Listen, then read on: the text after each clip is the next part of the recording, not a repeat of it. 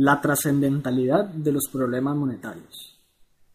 Muchas personas dicen que no quieren dinero en abundancia, que simplemente no es lo que necesitan para ser felices. El dinero en abundancia para muchos es simplemente innecesario.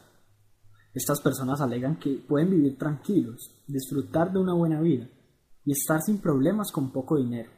Y claro, no descarto la probabilidad de que esto sea posible. Pero, ¿sabes? Este tipo de gente realmente conforma una gran minoría.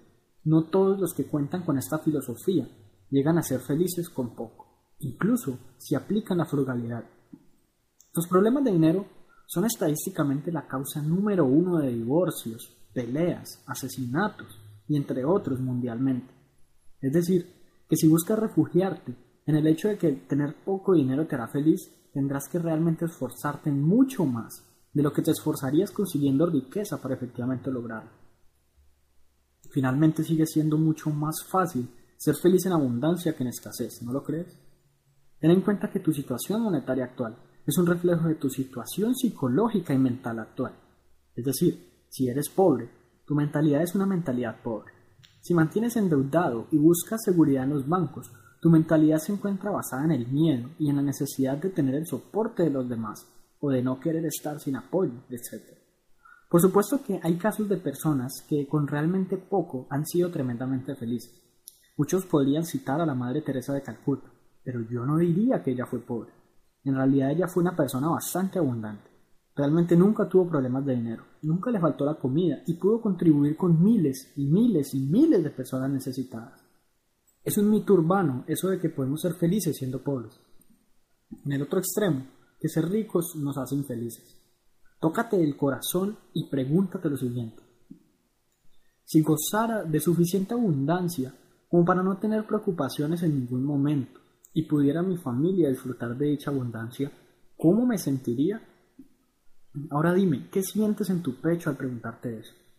Posiblemente sientas lo que muchos, una combinación de felicidad con tristeza por no tener en ese momento dicha abundancia.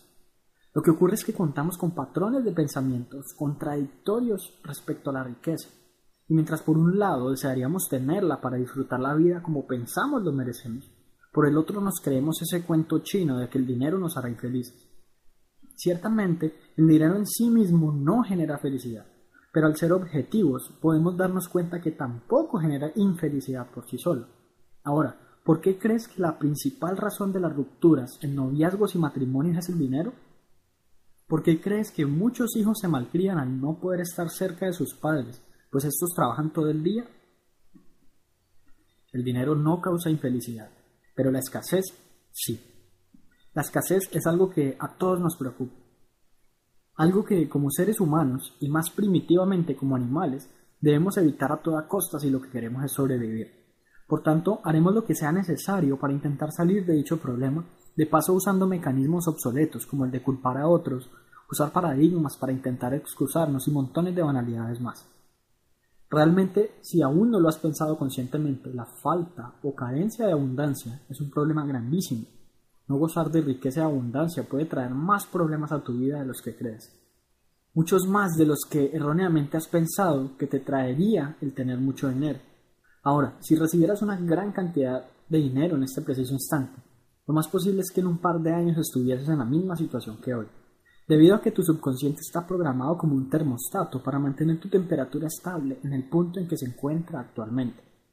La generación de riqueza es algo completamente gradual y podemos ir aumentando nuestra temperatura con el tiempo, pero no podemos aumentarla al tope de un día para otro, eso es técnicamente imposible.